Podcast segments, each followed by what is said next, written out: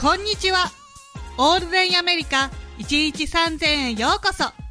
このポッドキャストでは全く共通点のない私たち3人がアメリカでの生活を通して気づいたこと、感じたことをそれぞれの違った目線から考え学びや成長を共有しています。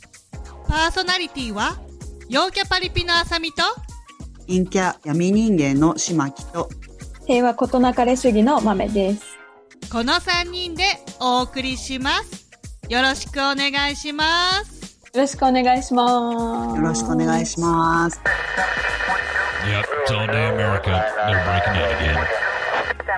はい、今回は子供の学校生活 in アメリカです。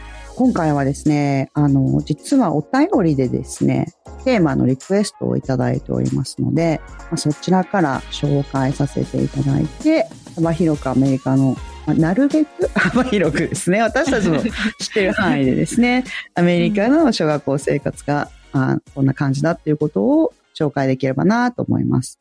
えっ、とですね、まあ、私はですね、ちょっとまあ、ボランティアでですね、ちょっといろんな、まあ、お子さんと、まあ、もちろん数にはとても限りがありますけれども、まあ、関わりがあるっていうことと、あさみさんは二人のお子さんがいらっしゃいますし、マメさんはですね、まあ日本の学校の経験があって、アメリカの学校の経験がないっていうことで、逆に私とか、まあ、浅井さんですね、はない、まあ、あの、ちょっと新しい視線というか、フレッシュなご意見を、あの、見せていただけるかなと思います。で、まあ、あくまでも私たちが知っている中でのお話っていうことになりますけれども、そういうこともあるんだっていう視点で聞いていただければなと思います。ではですね、いただいたお便りを早速ご紹介していこうと思います。うん。はい。えー、ペンネームですね。ヘムヘムさん。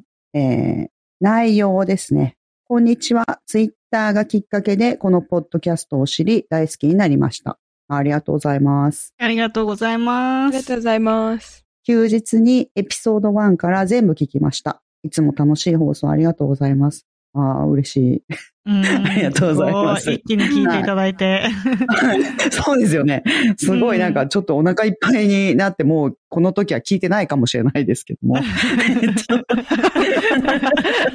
それでいっぱいいっぱい。いっぱい聞いたらもうぽいから。えっとですね。トークテーマのリクエストです。アメリカの不登校事情についてです。アメリカはそもそも不登校という概念がないとは聞いたことがあるのですが、子供が急に行かなくなった時のアメリカの学校の対応について知りたいです。病気や怪我、いじめ、発達障害など理由により対応は様々かと思うのですが、よろしくお願いします。ということですね。ありがとうございます。ありがとうございます。ありがとうございます。はい。あの、まあ、もちろんアメリカででも学校行きたくないっていう子はいますよね。当然ですけれども。はい。ただ、まあ、ちょっと選択肢が多いかなとは思いますね。うん、そうなんだよね、はい、結構アメリカって選択肢があって、まあ、うちも、あの、コロナが始まった年に、どうなるかがちょっとわからなかったから、ホームスクールに切り替えたんだけど、はい、そのホームスクールを選ぶ上で、結構選択肢があったんだよね。はい、そうですね。まずなんかホームスクールっていうものを、あの、ちょっとどういうものかっていうことをご説明させていただくと、まあ、要するに、お家でですね、自宅で、その決まったこれを行いましょうっていう、まあ、プログラムがあって、うん、で、まあ、ご自宅で行って、でまあ、あとは、まあ、郵送ですとか、あの、近所で同じようにホームスクールっていうものをされているお子さんと、まあ、時々ちょっと一緒になってやったりですとかっていう感じですよね。うんうん、そうそうそう。うん、そうそうだから学校っていうものには行かなくてもいいんですよね。まあ、通常、あの、私が知ってる限りはですけども、まあ、通常はホームスクールなさってる方たちっていうのは、ご両親が、その、これをやれっていう、まあ、カリキュラムがあって、それを一緒にお子さんと行っていたりですとか、うん、あの、まあ、同じようにホームスクールやっているっていう方同士で親御さんで回していたりとか、まあ、たまには誰かに頼んでとかっていう感じですけど、まあ、とにかくその、あの、カリキュラムを行っている限りは、結構自由に選択できるっていう感じですよね。うん、そうだね。そのホームスクールが、いろんな種類があるから、自分で好きなカリキュラムを選べるっていうのもあるし、はい、例えば、あの、うちの子たちはカトリック教の学校に行ってるんだけど、あの、はいなるべくその同じような、すぐ戻れるように同じようなカリキュラムがいいからってことで、カトリックのホームスクールを選んだんだけど、なるほど。うん。で、その、オンラインもあるし、その、先生が、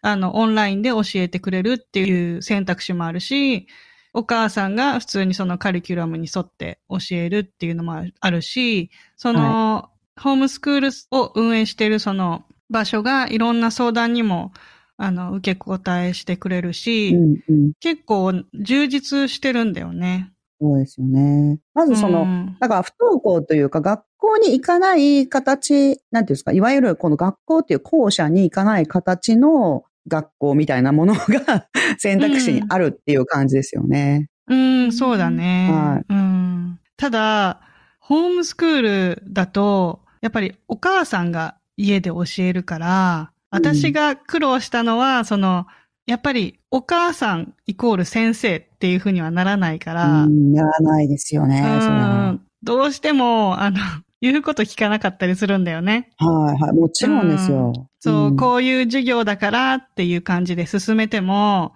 うんなんか、ああでもない、こうでもないって文句タラタラになったりとか。なっちゃいますよね。そう。で、なんかあの、何？私は、もう、息子は、あの、教えてもらうのが好きじゃないタイプうんうんだから、もう、はいはい。手放すことにしたんだよね。はいで、まあ2年生だったし、自分で教科書を読んで勉強して、わからないことがあればリサーチしするっていう方法を教えて、うんはいわかんなかったらこうやってやるんだよっていうところまでは教えて、あとは自分でやらせる。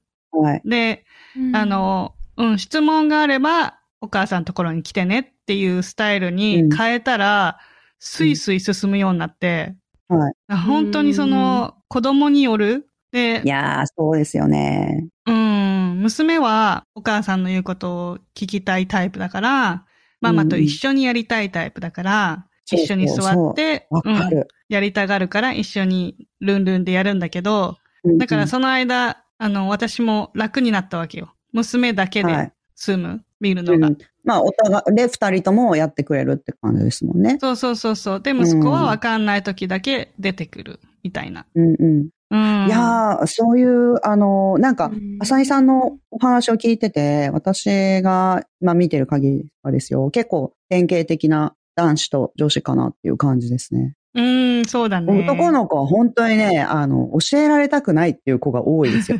そうなあの、んだよね。1対1で教えられるのなんてもう嫌なんですよね。だからすごい天の弱だから、やりなさいやりなさいってなっちゃうと本当にやらなくなっちゃうんですよね。うん、でそうそうそう。女の子は一緒にややりたいっていう子がすごく多いですね。うん。うん。質問がちょっと今聞いてていくつかあったんですけど、うん。はい。ホームスクールっていうのは小学生だけなんですか？それともその上の年齢でも普通に。あ、もちろんもちろん。はい、ありますよ。うん。ある？ある。ありますあります。あ高校までもありますよ。あ、高校まであるんだ。うんはい、うんあります。だから、ずっとホームスクールっていう子もいるよね。卒業するまで。そうです。ね。いますよ。あの、うんなんかよくほら、すごい若い年齢で大学まで行っちゃうお子さんとかいらっしゃるじゃないですか。うんうんうんうんなんか大学に入学するお子さんとか。結構ホームスクールの方も多いですよ。そういう方は。そうだね。でもう全部やっちゃって、うんはい、家でどんどんどんどん。はい。うん。進めちゃってそうねその公立の飛び級っていうものよりも、ホームスクールの方がすごい早い段階で、あの、大学に入学したりっていう感じのことは、まあ、めったにないことですけども、うあの、ん。うん、聞いたことありますね。それがなんでかっていうと、カリキュラムってやっぱり学校のために作られてて、例えばクラスに20人とかいるはい。中でのカリキュラムだから、その、やっぱり20人とかいると、ああでもない、こうでもないって授業は進まないわけじゃん。で、ゆっくりですよね。うん、何人かの質問に答えたりとか、やりとりがある中でのカリキュラムだから、1対1で教えてると、その子のペースで進められるから、その子が理解すれば、もうどんどん次に進んでいいっていう感じで進んでっちゃうから、ホームスクールの過程って結構、全部の1年のカリキュラムを半年ぐらいで終わらせられたりとかしちゃうわけよ。その子によってはね。はいはいうん。だから、あの、うちは何結構やっぱ息子がこう、今日はやりたくないみたいな日があったりとかして、はい。気が乗らない日はもう、やめたってやらないで、はい。で、私が、私が気が乗らない日も、あ、やめたってやらない。うんうんなんか、喧嘩になる日は、もうやらない。なんか、お互い嫌。ですよね。喧嘩になるの親子関係難しいですよね。そうそう。だから、じゃあもう今日やめよう。今日遊ぼう。みたいな感じで、あはの、遊ぶ日にしちゃったりとかしても、あの、普通の学校よりも早く終われちゃうぐらいの感じなんだよね。そい。そうですう。ね。だから、うん、どんどん進めようと思えば、次の学年に進めてもいいし、みたいな。うん。うん。いやー、実際なんかもう、親御さんに直接教えてもらうとなると、やっぱり、ものすごいあの、親子関係が難しくなったりとかどうしてもしちゃいますよね。うん。まあ、私たち大人でも会社とかバイトとか考えたらわかると思うんですけど、それが親が教える人だったら、もうやっぱりなんかうるさいなって思ったりとか、もっとしちゃうと思うんでう、ん。うん。そうですね。だから、まあ家で、なんていうんですか、親がいくらどれだけプロだとしても、やっぱ親から直接学ぶっていうのはとても難しいことですよね。う。うんん。そう、なんか先生の言うことは聞く子でも、家ではこう、やっぱり甘えちゃうっていううん、のがあるもちから。ろんですよね。そりゃそうですよ。うん。あともう一個質問あるんですけど、うん。あの、教科って全部教える、ホームスクールでも教科を全部教えるんですか？なんそうだねか例えば、国語算数、理科社会とかわかるんですけど、その体育とかうん、いろんな他にも、まあ日本の学校しかわからないけど、そういうのあると思うんですけど、それもうんホームスクールで全部カリキュラムがあって教える感じなんですか、そうだね。なんか、体育とかは、そのなんか、ある程度の、こういうことまではフィジカル的にできないといけないっていうことはやるとして、あ、なんか、うん、一日に体育の時間をこの日、この曜日に設けてくださいね、みたいな感じだった。うん私がやったやつはね。うんうんへえ。ああ、そうなんですね。音楽とか。も。あ、そうそう、音楽とかね、美術とかあ。そうそうですよね。全部ありますよね、普通に。ううんん。うん。で、なんか、PE とか、な PE ってあの、体育のことなんですけど、あの、体育の授業とかって、私が結構ちらほら聞くのは、PE の授業は、他の、なんていうんですか、その地域のホームスクールされていらっしゃる方と、うん。あの、一緒にやったりとか、まあ、だからサッカーとかそういうのやろうと思うと人数いるじゃないですか。そうだね。はい。で、まあ、あの、パンデミックの間はちょっとわからないですけども、うん。PE の授業はそうやってこう、他の方たちと一緒にやってるとか、その、うんうんうん。コーチをみんなでちょっとずつお金を出して雇ったりとか、あとは、まあ、どなたか親御さんが PE の先生を順番にこう、みんなで回してやったりとか、っていうことをされたりとかして、結構、あの、そういうホームスクール同士の方たちでは連携取ってやってなさったりっていうのは、あの、してるみたいですね。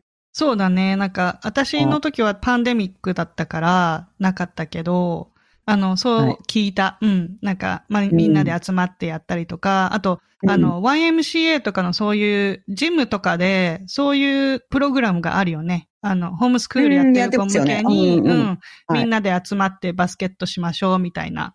へうえ、んすごいな。うんああ、じゃあもう結構システムが整ってるんですね。そうだね。なんかね、多分ね、うん。あの、あさみさんがさっきもおっしゃってたみたいに、まあ、カトリック系とか、あの、いろいろあったりとかするんですけれども、でも、あの、まあ、なんだかんだ言って、大きい国だから、近所にその、宗教的に合う学校がないとか、うん。なんか通える範囲にそういう学校がないとか、まあ、もちろんあとはいじめですとか、あと他の家庭の事情とかによって、まあ選べるように進化していったのかなっていう感じですよね。ううんん、そうかもね。うん。うん。そうなんですよね。で、なのでというか、だからというかですね、まあ、ホームスクールっていう選択肢があるじゃないですか。うん。なので、公立学校は私が聞いた範囲ではですよ、あの、学校に来ないっていうことはできないです。うん。だからめちゃめちゃ厳しく会話されますよ。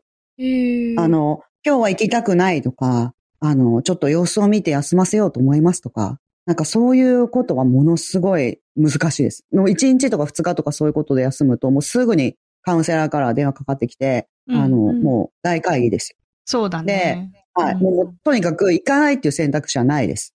だけど、うんその代わり、この子が、あの子とこういうことがあったみたいでとか、そのよそのお子さんと問題ですとか、あの、そういうことっていうのはめちゃめちゃ対処してくれますけれどもね。ただ、うんその、あの、カリフォルニアに関して言えば、そうやってお子さんが欠席したりとか、遅刻したりですとかっていうと、もう、その分、あの、予算引かれるんですよ。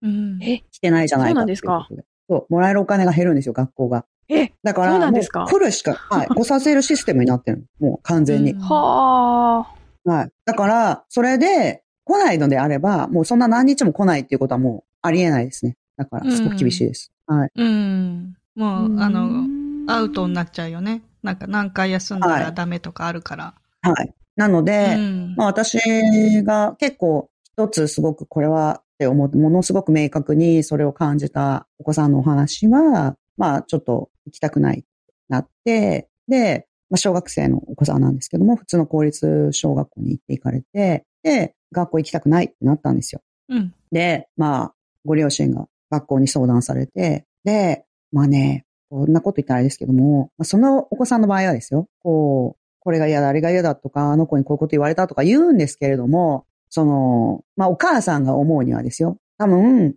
いじめられてるっていうわけでもない、なんかちょっと、そのお子さんが行きたくないってなったんですよ。うん。で、まあお母さんとお父さん学校にすぐに相談に行かれて、そしたら、もう、校長先生、担任の先生、まあもう全員ですよね、ほぼ。学年の先生とか、まあ学年の他のクラスの先生とかも、あのですし、あとはスクールのカウンセラーですとか、保健のスクールナースとか、もうみんな集まってほぼ。で、もう大会議。どうしようかっていうので。はい。うん。で、もちろんお母さんにもお父さんにもお話を聞きますし、そのお子さん本人にも、あの、皆さんでね、お話を聞いたりもしますけれども、うん、で、まあこういうことを対処しようって。まあその子から出てくることっていうのにはもう本当にもうすべて対処してくれるぐらいの感じで、あの子が嫌だとか、こういうことはあってこれが嫌だったっていうのをものすごい、じゃあこうしましょう。じゃあそれはそうしましょうっていうふううにん。対応をしてくれるんですよ。で、うんちょっとびっくりしたのがですね、もう絶対連れてきてくださいって言われるんですよ。うんもう今ここで来ないっていう選択肢はないっていう感じですね。うん。うん。へえ、そうなんだ。はい、もう絶対連れてください。だからもう学校で待ってて、その、うん。あのもうせ、誰、みんながもう情報共有してますから、うん。あ、の、お母さんがやっぱり、こちらは皆さん送っていきますよね、親御さんが。うん。で、その、お母さんが連れて行くじゃないですか。まあ、お父さんの日もありますけども。で、連れて行って、そうすると、もう向こうで気がついた先生が、もうすぐに迎えに来るんですよ。もう直接。うん、で、はい、じゃあもうお母さん行ってください。はい、君はここから先生と一緒に行こうね、みたいな感じで、うん。あの、もうすぐに、もうね、もう泣こうが、どうしようが、うん。もう絶対もう置いて行ってくださいって言われるんですって。うん。でもう。あとはこちらで対応しますっていう感じですよ。うん。そうだね、うん学校が結構そういうのを受け入れてくれるかもしれない。なんかあの、うちもやっぱりあの、息子をギリギリまで家で見てたから、えっ、と、プリケ、プリケまではいはい。家で見てたから、プリケっていうのは、あの、4歳。キンダーの前までですよね。キンダーの前だね。うん。はいで、学校に行き始めたら、あの、週5回って知らないわけよ。あ、学校週5回行かないといけないっていうこと。そう、知らなくて、最初ルンルンで言ってたんだけど、なんかう、ん毎日ママと離れるっていうことにあ気づき始めて、そう。で、なんか、一週間ぐらいしたら、泣くようになったの。行きたくないってあ、。はい、はい。で、私が学校にとりあえず中まで一緒に入って、教室まで一緒に行って、で、すごい泣くんだけど、あの、校長先生、シスターって言って、なんていうの、宗教で使える女性のお坊さんみたいな感じですよね。そうだね。そうそうそう。はい。で、そのシスターが、あの、もう泣く息子を抱えて、うん。大丈夫だから、ママ大丈夫、そうそうそう。見てると辛いでしょ？って言って、はい。私たちに任せて、私たち慣れてるから帰っていいよっそうそうそう。て言われて、あの、うじゃあお願いしますって言って、私はもうそこを去るわけよ。で私がいるはい。と本当にね、帰りたいってなっちゃうから、うんうんうん。ねそれをだから一週間ぐらい続けたら、もう息子も納得して、だから、はい。結構その一人一人に近くに寄り添ってくれるっていうか、あの、あーその子すっごい話は聞いてくれるんですよね。そうそうでそう、その子の特徴に合わせて、うん、一緒に、あの、学校やろうね、みたいな感じう。んうん。うん、そうそう。めちゃめちゃ、あの、特別扱いはしてくれるんですよ。うんで、も、来ないっていう選択肢はないんです。だから、あの、すごい厳しいですよ。すごい厳しいけれども、その、そのお子さんの場合もですよ。そのお子さんの場合も、やっぱり、もう行かないっていう選択肢はないんだっていうことをその子が気がつき始めるわけですよね。うんうんうん、でもう行くのは絶対行かないといけないんですよ。その代わりにこれが嫌だ、あれが嫌だっていうことは、どれだけでも言っていいんですよ。で、学校ももう本当に、もうちょっと信じられないレベルで対応してくれるんですよ。うん。ただ、私はちょっとこれはすごいなって思ったのが、そうやってね、やっぱりすごい、あの、最初はね、いや、そんな、ちょっと厳しいなって思ったんですよ。すごく。でも、そのお子さんがやっぱり行かないっていう選択肢はないんだっていうことに気がつき始めて、で、そうすると自分でも、あれが嫌だとか、これが嫌だとか、これがこういう風な方がいいとか、なんか、だんだん、やっぱすごい言い始めるんですよね。うんでなるほどね。それに、すっごい対応してるうちに、なんかだんだん分かってくるんですよ。うんこれが本当は一番嫌だったんじゃないかみたいなことが、その、お子さんだけじゃなくて、周りの人もにも結構はっきりしてくるんですよね。うん。で、そのお子さんの場合はですよ。あの、問題は別に学校になかったんですよね。ああ。でもうどっちかっていうと、家での人間関係ですごく疲れてるんですよ。ああ。なんかちょっと気力がないんですよね。う。うんん。まあ、あの、ちょっと、ご家庭の、なんですか、事情がちょっと大きかったんですよ。でもうんそれはやっぱり、あの、やっぱ分からなかったじゃないですか。その子にも無理やりでも何でも喋らせない、考えさせないと分からないわけですよ、みんなが。だうん。からその、あの、家庭はちょっと、やっぱりすごいなとは思いましたね。その時はですね。うん子供も何が自分が嫌かって分かんないから、分からない。無理やり学校に行かせるっていうのはどうなのかなって思って聞いてたんですけど、でもはい確かに、その、まあ、相手のね、あの、大人の出方、学校側の大人の出方にもよると思うんですけど、まあ、確かにこう、信頼できる人が学校にいるんだったら、心開けるのかなって今聞いてて思いましたね。うん、確かにね。そうなんですね。聞いてくれるっていうことがすごく大きいんじゃないかなって。うん。なんかあの、結構あの、子供のうちから感情を表現する、言葉で表現する練習をさせられるなって気づいたんだよね。なんか泣いたりとか怒ったりとかしても、あの、本当幼稚園のうちから言葉を使いなさい。use your words って言われて、うん言葉で、あの、何が嫌か、なんで怒ってるかっていうのを、言葉で伝えなさいって学校でもやってるから、お家でもやってくださいって言われるんだよね。うんだから、アメリカって結構、その、なんかあった時に、あの、自分を客観的に見れるようになるように、自分でこう、言葉で表現する練習っていうのをすごいうん小さい時から訓練されてるんだなと思って。厳しいですよ。もう本当に、あの、なんていうんですか、アメリカのお子さんは、すごいこう、愛情たっぷりみたいな、なんか甘やかされてるとかっていう、まあ日本人の感覚からいくとですよ、実際にすごく甘やかされてるとかももちろんいっぱいあるんですけれど、あの、ただ、すごいそういうところは厳しいなと思いますね。はっきりう言って。ん、あの、浅見さんが今、言葉で表現するっていうことをおっしゃいましたけど、感情を、なんかもう感情として表現することは、あの、かなり徹底して、もう抑制されるというか、とにかく説明させられるんですよ。あの、で、もう英語でも don't express っていうぐらい、don't express で explain って言われるんですよ。もう表現するなと。うんあの、説明しなさいっていう感じなんですよね。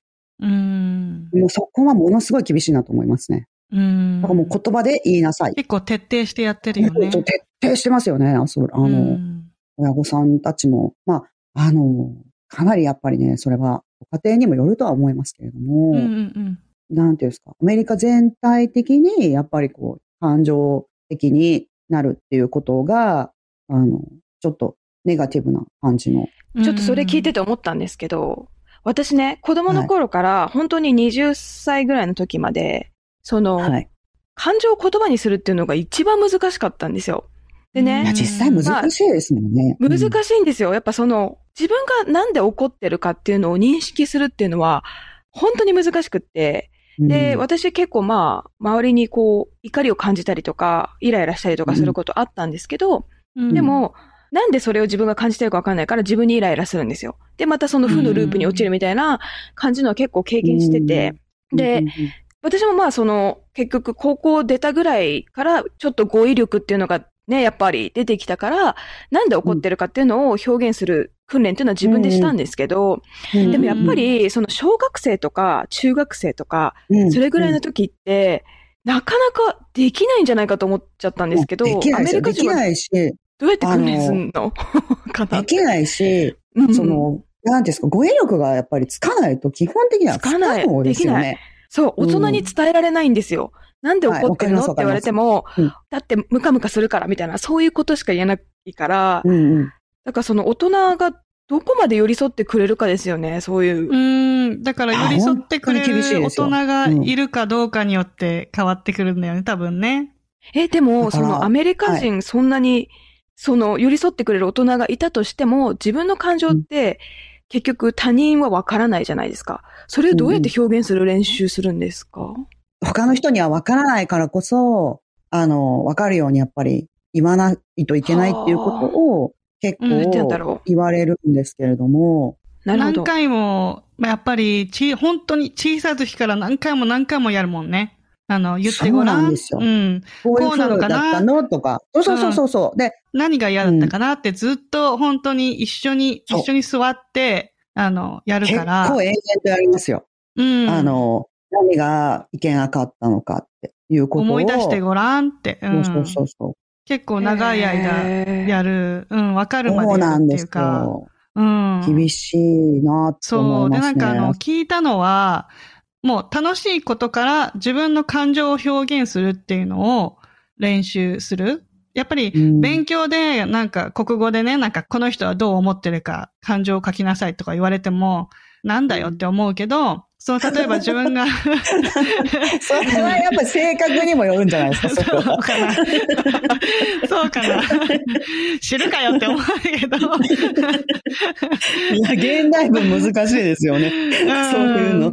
そう、うん、でも、なんか何に対しても自分が思ったことを書き留めていく。お花を見たらどう思うかとか、そういう少し楽しいことから始めて、うん、あの、だんだんこう、できるようになるっていうのは聞いたね。うん。へえ。そう、だからなんか感情表現の言葉みたいなものを結構子供の時にですよ。なんかね、小学校とか行ってもそうですけども、感情表現する言葉みたいなものがよく貼ってありますよ、学校、教室に。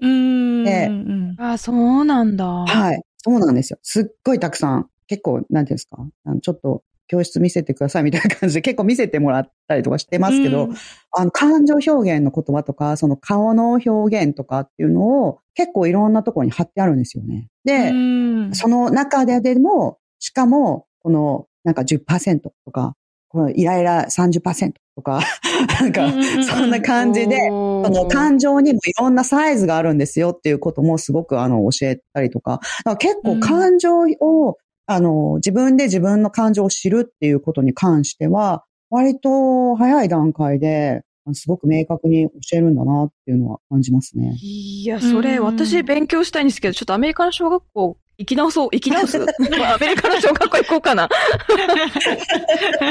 知りたい、そういうの。本当ですよね。いや、本当そう。その今、マミさんの、うん、言うことを聞いて、いや、すっごいそうかもしれないって思いました。だから、うん、なんていうんですか？あの、まあ、その代わりお勉強はね、あの、やっぱりね、日本人の方たちほどはしないですよ。うん、でも、あの、本当に、やっぱしないですよ。そこまでは徹底してね。また、あの、自宅に、あの、寄るところもすごく大きいんですよね。うん、ただ、ね、あの、公立学校はですよ。私立の学校はそんな知らないですけど。うん、はい。ただ、あのそうそう、感情表現とか、あと感情をどうコントロールするかっていうこととか、あとこういう時にどうしますかみたいな感じのロールプレイとかっていうのは結構やってますね。ええー、ロールプレイやるんですか、はい、ロールプレイとかね、あとなんか、うん、ただ感情はね、なんか、なんていうんですか、自分がされたらどう思うとか、そういうことはあんまり、まあ、自分がされたらどう思うって結構難しいんですよね、お子さんには。だから、その、なんていうんですか、まあこう、ちょっと人形を使って、寸劇みたいな感じでやったりとか。えー、ちょっと本当学校行きたいな。うん参加したい。まあ、あの、低学生、低学年のお子さんたちですよ。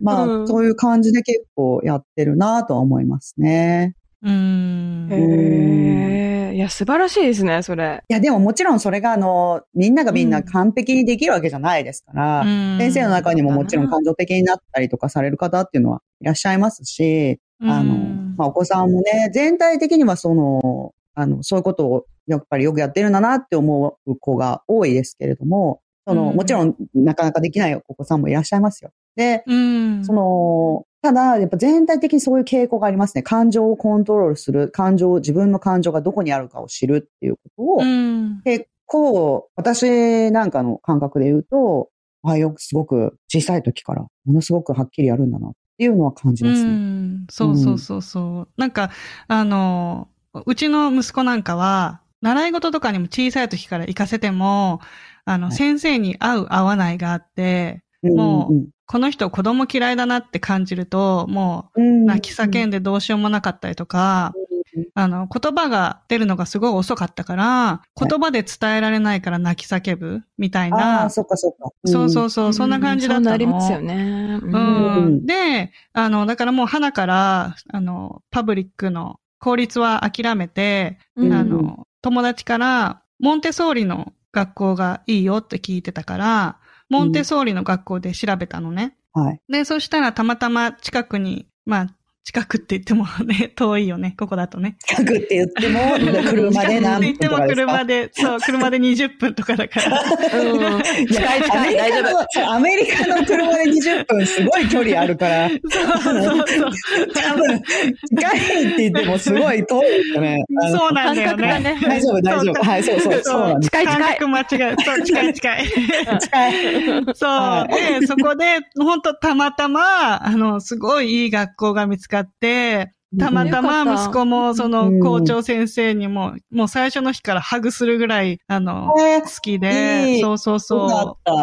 う。うん、結構私、息子のそういいうファーストインプレッションを信じてて、あの、子供の好き嫌いがすごい一瞬でわかる子だから、うん。あ、の、これはすごいグッドサインだと思って、あ、の、そこの学校でお世話になることにして、やっぱり私立だから高いんだけど、はいあの、収入がね、少ないですよっていう、あの、うんうん申請をすると、うんあの、見合った金額にまで。で、そうそうそう、下げてくれるの。で、カトリックっていうのもあって。それでなんとか通わせてもらってるんだけど、やっぱり学校が小さくて人数が少ないっていうのもあって、うんすごいみんな一人一人に寄り添ってくれるんだよね。でまあ余裕がありますもんね。あのあうんの、人員的にね。そうそうそう。で、はいすごいあの、できることに関してはどんどん進んでいいし、うんだからあのね、リーディング、リーディングって読みか。はい。に関して、それはわかるわかるでし、わかるんだ。わかるかもしれない。リーディングは一緒か。そこで、いや、ごめんなさい、ごめんなさい。ちょっと突っ込みたかった。ね、大阪が出ちゃった。そうだね。すぐ出ちゃう、大阪が。どっちかっていうと、突っ込む人なんですよ。うんちょっと免疫ないからね、関東は。そうそうそうそう。突っ込んで、どんどん突っ込んでいいんだけど。はい、ありがとうございます。でそれでなんかもう3年生だけど4年生ぐらいの読めるんであれば4年生のにチャレンジさせるし、みたいな。もうどんどんチャレンジさせてくれるし、で、できない子に関しては、あの、そっちに合わせて先生が寄り添って一緒にやってくれるみたいな。うんうん。で、なんか結構学校全体がもう子供たちではい回してるっていう感じがあって、上の子が、あの、下の子を見るみたいな。で、うんうんあの、あ学はいはいはい校の、。モンテソリの学校って結構そうですよね。うん。そうそうそう。で、あの、ドア、学校のドアの前で朝迎えるのも上の子たち。上の子たちがドアを持って、えあの、はい開けてあげて、あの、うんちっちゃい子にはサインさせるっていうか、その親に学校に来ましたってサインをしてもらうのね。えで、ーそのサインかわの、うん、なんかいろんなこう学校の最初の朝のルーティンを全部上の子たちがやってくれて、で、あの、えー、何それ？行きたい。そう、かわいい。め そうちゃくちゃかわいいんだけど。かわいいですね あの、幼稚園のうちは、あの、バディって言って、はい。友達、ななんか、あの、そうですよね。なんか、1対1でペアみたいなやつですよね。そうそうそうそう。で、はい上の子その大きい子とペアになって、あの、ずっとその子と1年間過ごすのよ。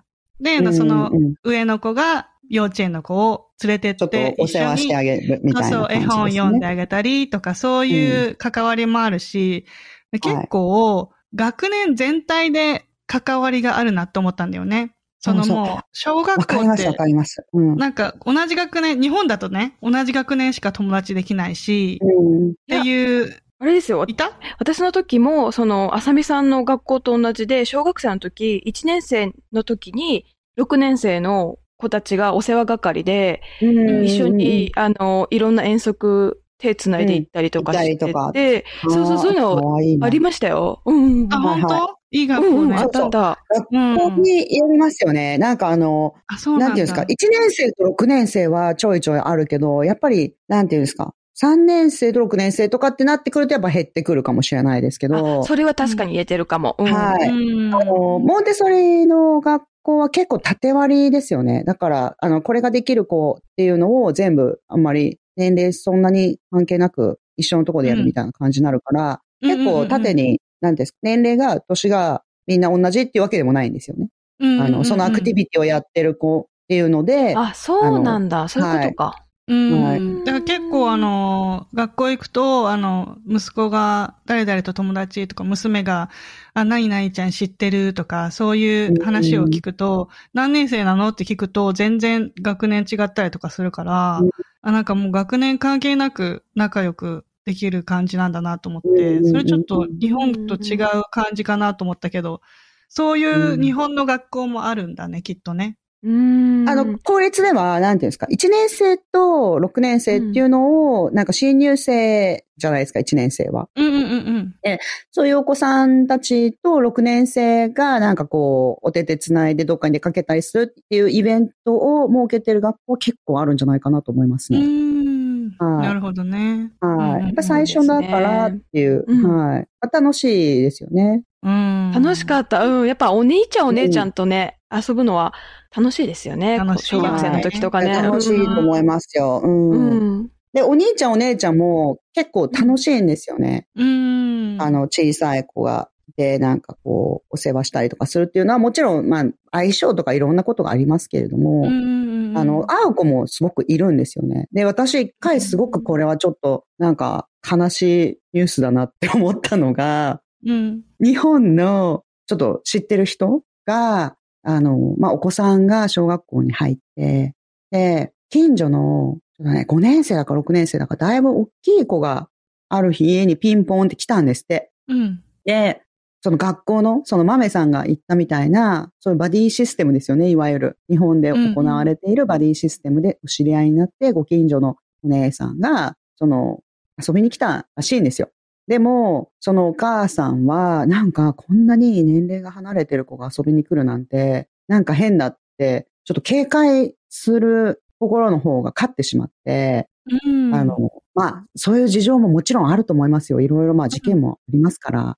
うん、で、どういう家庭のお子さんかもわからないし、やっぱり一年生同士だと、ご近所でそれなりに、あの、何々ちゃんママとか、何々くんママとかって知ってたりとかしますけれども、うん、知らないし、で、まあ、6年生だから行動範囲も広いわけですよね。で、うん、なんか、ちょっと嫌だなって思って、いや、もうちょっとそんなに年が上のお子さんは、みたいな感じで、なんかお断りしたらしいんですよね。うん、で、そしたら、なんか後からね、その、お子さんが、あとなんか2年ぐらいしてからですよ。なんか6年生、1年生だった時の、その6年生のお姉ちゃんと遊ぶのがすごい楽しかったっていうお話を、うん、あの2年後。されたんですね、そう、その子が。で、その時にお母さんが、やっぱりなんか一応本人にね、もっと聞いてあげればよかったなって思ったんですって、その時。うん。うん、まあまあ親はだからやっぱり子供を守ろうっていう気持ちの方が、ね、そう当然ですけれども。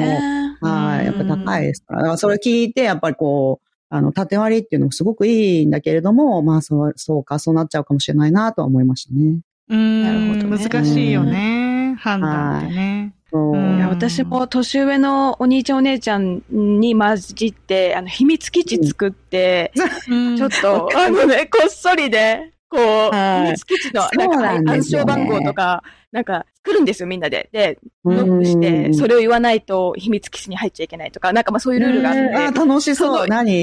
めちゃくちゃ楽しかった。うんいや、そうなんよ年、年が上の子供の時の1年とか2年とか上なんです。うんもう、すごいですけど、6年生なんてもう大先輩じゃないですか。うんそうそうそうそうそう。でも、やっぱり知ってることも遊び方も面白いですよね。そうなの、全然違うんですよ。うんそうそう面白いし、で、しかも、小さい子と遊べる6年生とか、結構やっぱり、ちっちゃい子に、やっぱり、もうわかる遊び方にしてしまうのも、うまい子が多いですよね。うん。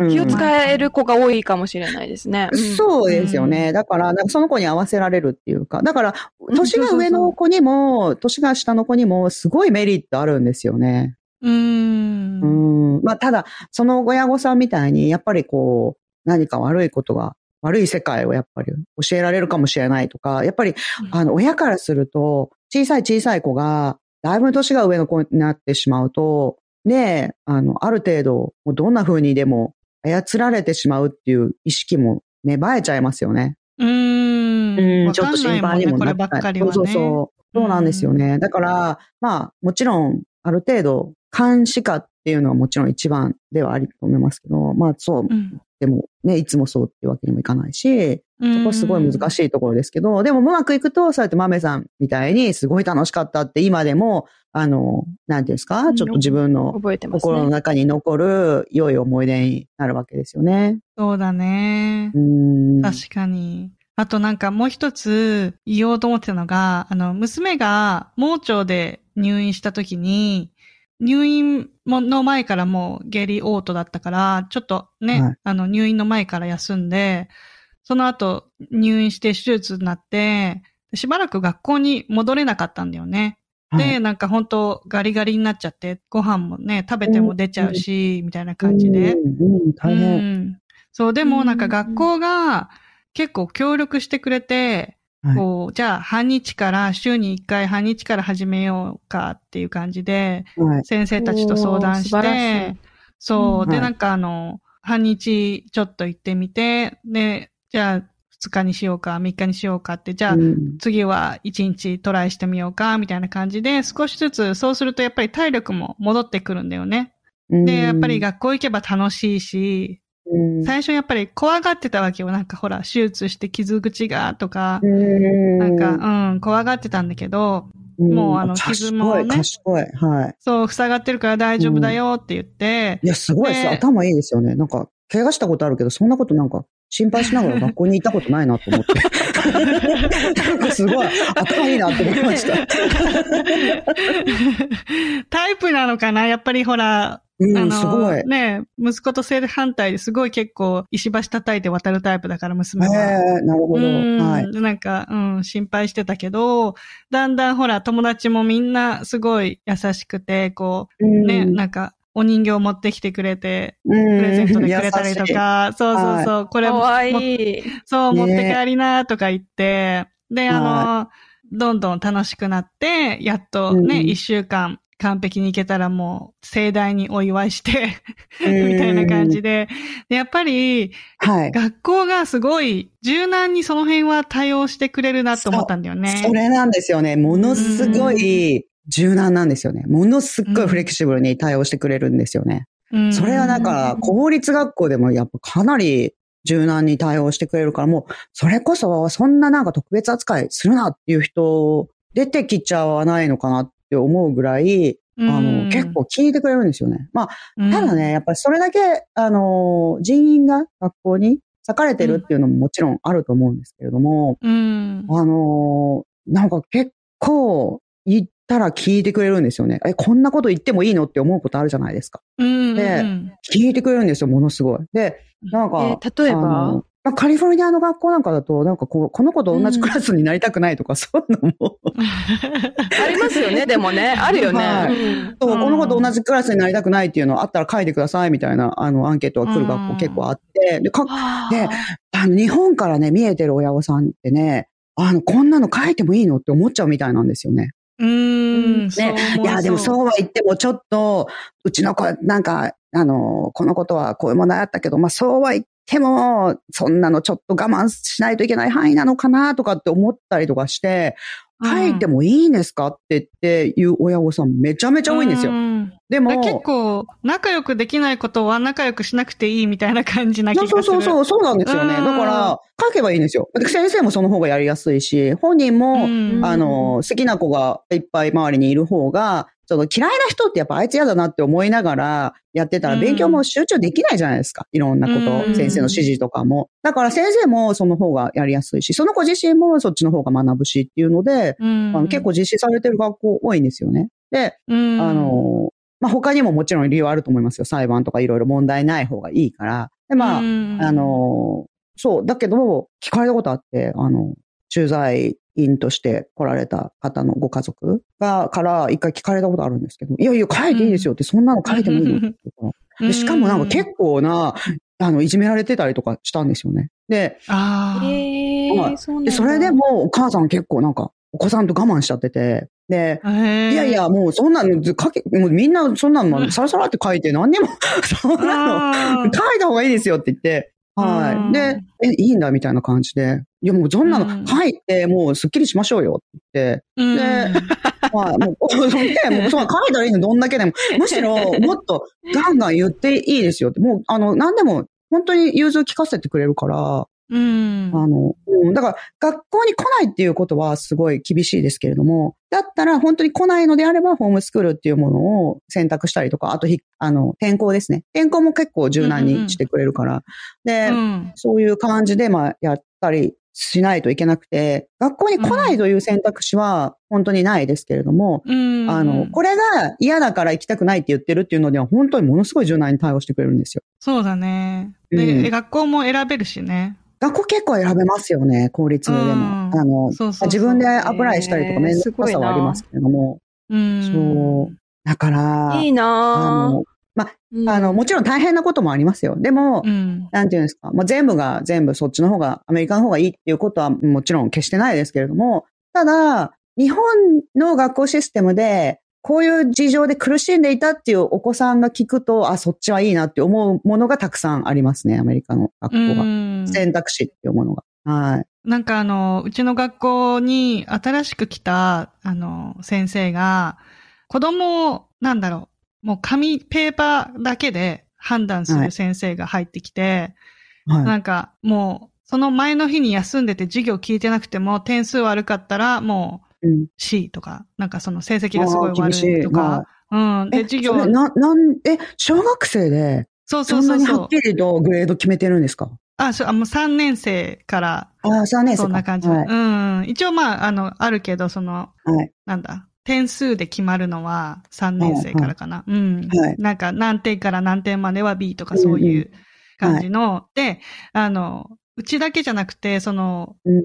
他の子たちも同じ目に合ってる子がいて、うんあの、、本当はすごい得意な教科なのに、すごい点数下げられたりとかしてたから、うん。ちょっとおかしいなって思ってたわけよ。で、あの、他の先生に、どんな感じの先生なんですか？って質問したら、実は他からも来てるみたいな感じで、そうなんだ。そう。で、校長先生が、その先生を、その、うん息子のクラスに、一日体験入学みたいな感じで、一日そこにいて、子供たちと一緒に過ごしてください、みたいな。で、子供たちともっと仲良くなって、その子供たちの性格を見て、うんもっと何？紙だけじゃなくて、はい。子供たちの様子を見る練習をしてくださいって、そのクラスにしばらくえーすごいな。校長先生に。そうなんだ。そう、はいいさせられてた。で、それからすごい、あの、いろいろこう柔軟に見てくれるようになったんだけど、そう、だからうん学校によっては、そうやってもう先生をこう徹底して教育してるんだなっていうのがすごいわかる。うん。で、ちょっと私思ったのが、はいあの、日本の学校でうん9割できて1割できないと、結構そのできない部分を言われるのが日本だけど、アメリカだと、その、何ちょっとできないっていうのをすごいうん。言われることってなくて、だからそのさ、学校の先生みたいに、なんかちょっとちゃんと見てくれない先生っていうのは逆に先生が罰せられるっていうか、罰せられるわけじゃないけど、なんていうの？まあでも指導されるっていうことですよね。そうそうそう、んちょっと違うんじゃない？みたいな感じで、うん。うん。いや、アメリカ、やっぱりなんか性格もありますよね。人の性格なのかなっていうのも結構思うんですけど、例えば日本の方だとやっぱり、良くも悪くもですよ。責任感って言えばもちろんそうですし、うんあの、ネガティブといえばもちろんそうかもしれないですけど、まあ、もちろんどっちにしても、よく、良いこともあり悪いこともありますけど、でさっきあさみさんが言ったみたいに9割できてる。で、1割できなかった。っていうと、その1割をどうしようかっていう感じで1割に結構注目するじゃないですか。うんでも、アメリカにいるとやっぱ文化的全体的な傾向としては、9割できたねっていう感じで。そうそう。ポジティブ。9割できたじゃん、お祝いだぜ、みたいな感じなんですよね。そうそうそう。良くも悪くもですよ。だから、じゃあ、え、その1割どうするのってなるじゃないですか。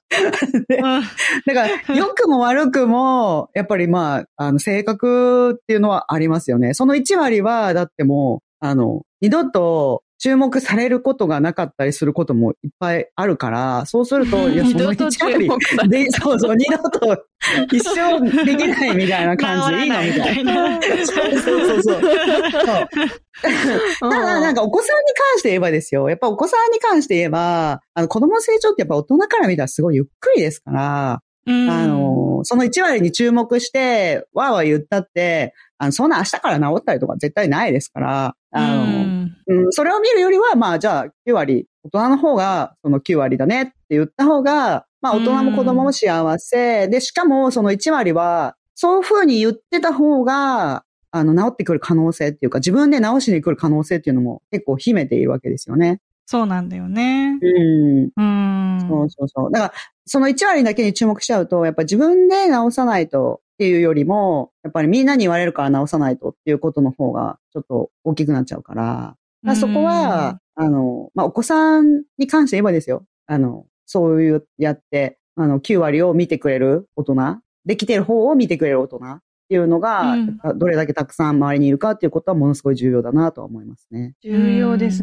ね、それはね。はいや、なんかよく言う、その、褒めて育つタイプと、叱られて伸びるタイプとか、うん日本でよく言うじゃないですか。い。はい。うんはい。だけど、個人的にはね、叱られて伸びるタイプっているのかなってずーっと思ってきたんですけど、どう、どうですか萎縮し二人とも？ちゃいますよね。んそうなの、萎縮しちゃうんですよね。うん、萎縮しちゃうし、なんかそっちの方が、あの、叱るのもやっぱりやり方だと思いますけれどもう、ん。うん、その叱る前にですよ、どんだけいい人間関係を築いたかっていうことの方が大事だと思うんですよね。あ、すごく大事なこと言ってうん。る、それ。本当そうです。あの、子供にも人権があるってちっちゃい頃から思ってて、なんか子供だからって結構やたらこう、怒られることって、まあ、怒鳴られたりね、突然、そう。ほらとか、そう。だからよくあったんですけど、でもそれはね、うん。私ちっちゃい頃から、私も一人の人間なんだけどってずっと思ってきたから、そうですよだよね。だから。人間関係なんですよ、やっぱ。うんいや、本当そうですよ。だからなんか、あの、うん大人に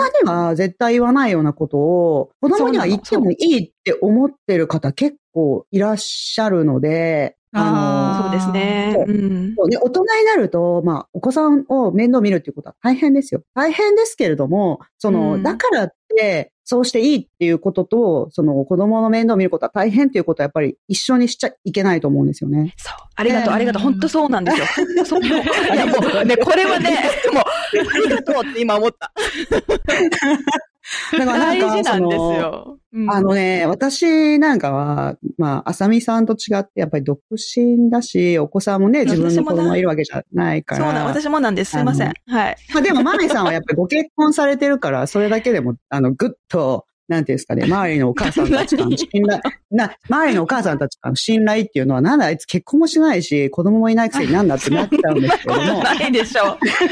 いや、なんですよ。ツイートで、なんかお子さんがこうだったなんてことを言うと、もう絶対、ああの、そうやって言われるんですけど、はい。なんで？あのただ、私が言いたいのはですよ、その、うん。親はね、やっぱり大変ですよ。もちろんすごい大変なことだし、もうそれはもう本当に、あの、もう土下座するほど尊敬しますけれども、尊敬してます。はい。それは間違いない。土下座するほど尊敬しますけども、ただ、その親は大変だからそうしてもいいっていう、やっぱり免罪符にはならないんですよね。うん。で、ほんで、親がそうやって大変だからそうしてもいい仕方がないよねっていう親御さんたち、お子さんを持ってる人たちっていうのは、どうしても親目線は理解できるじゃないですか。うん。でも、そ、そこには、やっぱ子供目線でずっといる私みたいな人間も必要なんですよね。だからずっと子供側からしか知らないから、親になったことはないから、あの、でもお子さんにはそれはすごい大変なことなんですよって、やっぱりそういう意見もすごい大事だと思うんですよ。うんとっても大事だし、もし私が子供だった時、島木さんみたいな人が近くにいたら、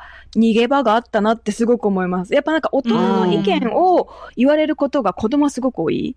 なんか、うん。どっちかというと怒られるというか、なんかそういうそ諭されることが多いじゃないですか。だけど、自分にも意見があるんだけど、それを言葉にできないだけなのってずっと思ってたから、うん。すごくね、うん。そういう子供寄りな人っていうのはね、重宝ですよ、はい。もう。国宝級ですね、うん本当だから人間同士っていう感じかな。はい。私は結構人間同士でやってる。うん。大事大事、すごく大事だと思います。うん。やっぱり、あの、親になると、親は大変で、だっていうことの方が、あの、当たり前ですけれどもね。もちろんね、本当に大変ですからね。だから、大変だと思う。うん。うん、いやもう本当に大変ですから、だからもうそれはもう本当に、あの、そうなってしまうし、当たり前のことだとも思うんですけどね。ただ、うんなんかこう、でも、やっぱり、なんていうんですか、自分だってそうじゃないですか。いつもできないことばっかりを指摘される人、うん指摘してくる人がいたら嫌ですよね。うん普通に嫌ですよね。そう。うん。だからで、だから、お子さんはしてこないですよ。あの、どんだけ親が、その、いつもできないことを指摘するタイプの親御さんでも、お子さんは、それを親御さんにしてこないですよ。本当に。だから、あの、子供はそれだけ、やっぱり、耐えてるし、マメさんが言ったみたいに、なんて言うんですか？こう、自分はやっぱりそこまで言語化できないんですよね。う。うんん。うん。だから、もう圧倒的に自分の方が語彙数とか、あの経験値とかも高い人。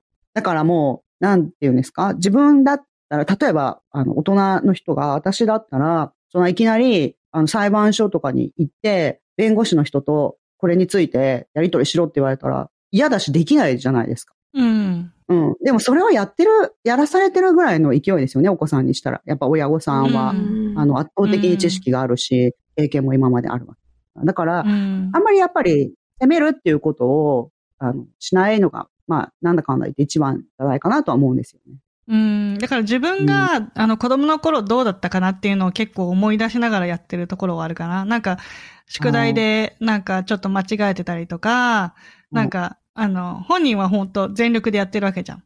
で、でもなんね。か、そう、でもなんか答えがすごい、なんかさらっと一文字とかで答えてたりとかすると、あの、これでいいのかなとは思うけど、旦那が、なんかあの、あ、俺もこんな感じだったみたいな。なんか、あ優しい旦那さん。なんか結構ね、優しい。あの、うん美化してる、自分の子供時代をすごい美化してる方もいっぱいいますよ。そうそうそう。だから結構うん自分がすごいできたのにとか、うん、脳の違いもあって、なんかほら、旦那は結構こう算数とかの数数字が好きな脳で、私は、あの、アーティスト脳だから、はいあの、違うわけよ、全然タイプが。で、息子はその、数学脳だから、本当文章とかに対してすごいさらっとしか答えない。ですごいなんか、もう論理的な答えみたいな感じなんだけど、はい。で、逆に娘はすごいアーティスティックで、なんかもう想像力がいっぱい広がるみたいな。本当にタイプによって全然違うから、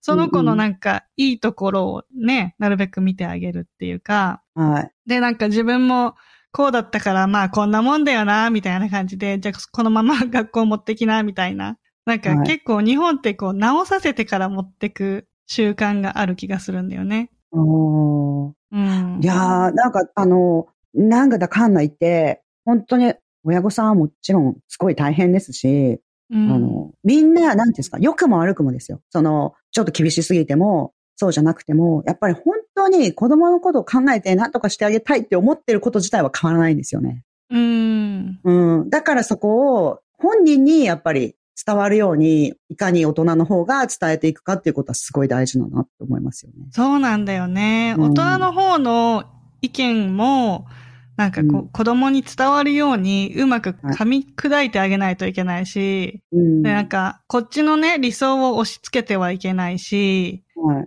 で、この間気づいたんだけど、私うん夜中に子供の泣き声で起きることがあるわけよ、まだ。はい。下の子が6歳なのに、うんなんか泣き声でバッと目が覚めるんだと思って。はい。ね、なんかうん母親の体ってそういう風にできてるんだなと思ったんだよね。その、はい。もうなんか子供の泣き声で脳みそがすごい刺激される。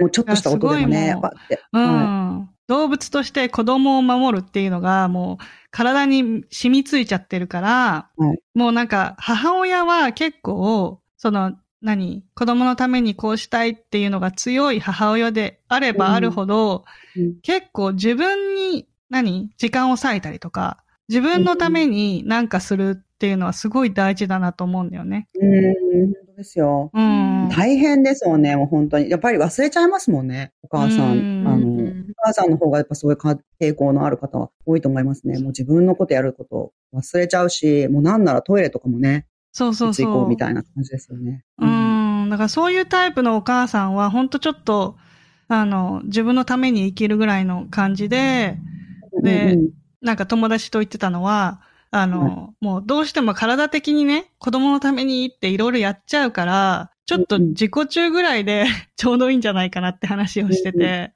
そうそう。うんあとね、なんかお子さんもね、やっぱりね、親御さんがね、自分の人生をね、あの楽しく生きてるっていうことの方が、結構ね、自分も、あの、楽しく生きる幸せになるっていうことに、あの、結構モチベーションを見出す子が多い傾向があるんじゃないかなとは思いますね。うん。いや、私もそう思ってて、あの、うん私はずっと親に自分の人生生きてほしかった。なんか私のためとか、姉のために生きてくれてるのも嬉しかったんだけど、だけど、うん親が幸せなのを見た方が、私も幸せだったから、そうなんですよね。うんそっか。親に幸せに、もう頑張って、自分のために生きてほしかったです。あ生きてほしかった。生きてるのであれだけど、生きてほしいです。はい。うん。そうなんですよね。はいだから子供のためにやっぱりこんなにやってるっていうことで、つらみとか、あと、それでお子さんを、なんていうんですか、責められるってお子さんが感じるようなことがあると、あの、どうしてもね、お子さんは本当にもう、なんていうんですか、あの、親がハッピーであるっていうことが、子供は嬉しいですから。だからうん間違いないですよね。うん。そうそうそ、そううなんかだから自分にも余裕ができるよね。あの、私がやっぱりこう、すごい真面目な人たちに囲まれて、これが当たり前でこんだけできないとダメってずっと言われてたら、うんすごい頑張っちゃってるタイプだから、どんどん自分追い込んで、逆にね、子供たちも追い込んでたと思うんだよね。分でそう、だから自分の、結局ね、あの、親の余裕っていうのが、あの、子育てに影響してくるなと思ってるから、私なんんか本当にもう毎日適当に、で、あの、自分にご褒美与えながらやってるんだけど、やっぱり余裕ができなくなると自分で感じるもんね。なんかいっぱいいっぱいになってくるとすごい意地悪になる自分がいて。あ、なるほどね。うんなるほどねすごい嫌だ。うん。うん。で、日本のお母さんってほんとすごいじゃん。なんかもうお弁当とかさ、すごいし、なんかもう、やっぱりこう、どんだけ苦労したかで測られるっていうところもあるかもしれないんだけど、ああ、なるほどね。なんかお母さんとの。としてのスキルが、もうなんか私、もう頭上げられないぐらい すごいから。本当、に皆さん頑張れますからね。うん。ねえ、あんなすごいお母さんたち、だからこそ、なんかもうちょっとこう、ね、自分に優しくして、余裕持って、なんかね、子供たちと接することができたら、もっといいんじゃないかなと思うんだけど。なんか、あの、これを聞いてるお母さん方の中には、いや、私そんなやってないしって思ってらっしゃる方いっぱいいると思うんですけど、うん。あの、で、多分、私たちの感覚からするとめちゃくちゃやってるんですよね。めちゃくちゃやってる。うんそうです、そうです。そうなんですよね。うんそうそうそう。そうなんかすごいやってると思いますよ。うん。うん。いやーまあ本当にあの、親御さんっていうのは大変なお仕事ですから。うん。大変ですね。うんはそうなんか結構日本のお母さんからするとビビられるのが何歳ぐらいだったかな本当息子が小さい時になんかクッキーしか食べない時期があって、あの、はい。お医者さんに相談したの。1日3食ね。他の子はちゃんと食べてるみたいなんだけど、うちの子は1日3食座って食べてくれないし、なんか、クッキーしか食べないみたいな感じで、お医者さんに、あの、小児科行った時に、相談しちゃうの。もう、第一子だし、私も何やってるのかわかんないし、どうしたらいいんですか？って聞いたら、うん、そのままでいいよって言われて、えってなって。そうそう。こっちは結構変色そんな感じ。そう、うん、なんか結構アメリカって小児科の先生が、うん、大丈夫大丈夫、死なないから、みたいな感じで、はい、あの、クッキー食べてれば死なないから。ただ、なんか本当に逆にね、無理やり食べさせてストレスになって、何にも食べないってなる方が危ないし、お母さんのメンタルも危ないし、だったら、本当好きなお菓子、一日中なんか口に入れてるっていうだけで、もう十分だから、はい、もうお母さんすごいすごいみたいな感じで 言ってくれるから、結構だから、アメリカは、あの、小児科の先生がお母さんをね、上手に育ててくれてるんだなと思って。なるほど。いや、それは面白いですね。うん。いや、本当ね、あの、お母さんのやっぱり頑張りっていうのは、もうやっぱ独身、まあお母さんだけじゃないですよ。もちろんお父さんもそうですけれども、うんうんうん、あの、やっぱご両親の頑張りっていうのは、本当周りの人も、やっぱりもうめちゃめちゃ上げてってあげていいぐらいなんじゃないかなと思いますね。もうね、ご両親はね、やっぱりね、もう自分はね、アメリカ人ももちろんそうですけども、ご両親っていうのはやっぱお子さんに関することに関して、私はもうすごい最高の親ですって思ってる人なんていないですよ、基本は。いつももうみんな悩んでるし、困ってるし。だから、そんなもうあの、あなた靴下履かせてないんじゃないのとか、なんかそんなことも 余計なお世話すぎて、あのもうね、本当に。ね、ねちょっとね、外にね、散歩しに来てるんだから、もうそういうところだけを、もう本当にもう、あの、保護者の方たちの、と、あの、やってることっていうのは、もう全部上げ上げで、あの、対応していくべきだなって、周りの方もって思いますよ。うん。やっぱり厳しくするから、あの、なんていうんですか、もっとちゃんとやらないとっていうプレッシャーに耐えかねて、あの、結構手が出た、出ちゃったりとかっていうされる方もすごく多いですから。うん。うん。だからもう本当、もう、あの、親御さんたちとか保護者の方たちとかだけじゃなくても、周りも、やっぱりすごいってやってるっていう感じでも上げていくっていうのは大事だと思います。社会全体で。だからなんか、地域でお子さんを育てるみたいなことをね、日本ではよくなんか言葉でそうやって言ってるのを見たりしますけれども、うん、保護者の方たちっていうのはもう本当にすごいもう頑張ってるから、周りが上げ上げにしていくっていうことはとっても大事ですし、まあさっきも言ったみたいに、靴下履いてないの？とか、帽子かわってな、かぶってないの？寒いのにかわいそうとか、わけわからないこといい、こと いますけれども、もう、そんな、あの、外から見てあなたが想定することなんて、もう親御さんはほとんどもう知ってるんですよ、みんな。うん。ね、もういろんなことを試した挙句のそこなわけですから。そうそうそう。もはい。もうみんな本当、とりあえず何もしないのであれば、そっと見守るのが一番だし、うん、敬意をね、普通にね、自分も払ってもらっているように、ちゃんとなんかもガンガン敬意を払っていけたら、すごくいいんじゃないかなとは思いますね。うん。はい、今回は子供の学校生活 in アメリカでした。で、今回のテーマは、ヘムヘムさんという方からリクエストをいただいたものなんですけれども、まあ、あの、日本だと不登校事情とかいろいろとまニュースとかに取り上げられることもあると思うんですけれども、ところ変わってアメリカだと、まあ、ホームスクールっていうのが結構整っていて、まあ、あの、体が、なんだろうね、フィジカルに学校に行かなくても、家でこういうふうにいろんなカリキュラムを学んだりするっていうことができるというのは素晴らしいシステムだなというのは思いました。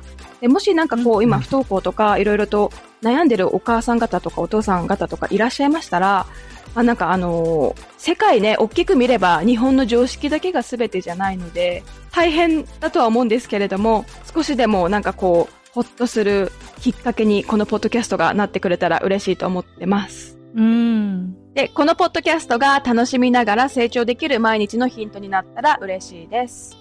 で、ここで私たちからお願いがあります。オールデイアメリカ1日3000のポッドキャスト楽しく聞いていただけましたら、ぜひ Apple Podcast、Spotify、YouTube などでレビューを残していただけたら幸いです。その他にもご意見ありましたら、ウェブサイト、alldayamerica.com にはお便り箱を設置していますので、皆さんからのリクエストなど、様々な形でのご参加を3人一度楽しみにしております。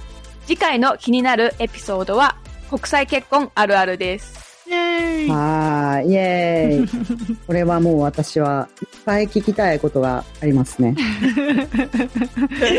やっぱり参考にしていかないとね。はい。でも、うん聞きたいことがいっぱいありますよ。くだらないことばっかりだと思うけど。あるあるだから。いや、あ、そうか、そうか。そうかもしれないですよね。いや、面白いと思う。はい。ということで、次回のエピソードもお楽しみに。オールデアメリカ1日3000は毎週金曜日の配信です。お相手は私豆と、ちまき、あさみでした。それではまた次回のオールデアメリカ1日3千で、ハーバーグッデイ。ハーバーグッデイ。Yep, it's all day America. They're breaking out again.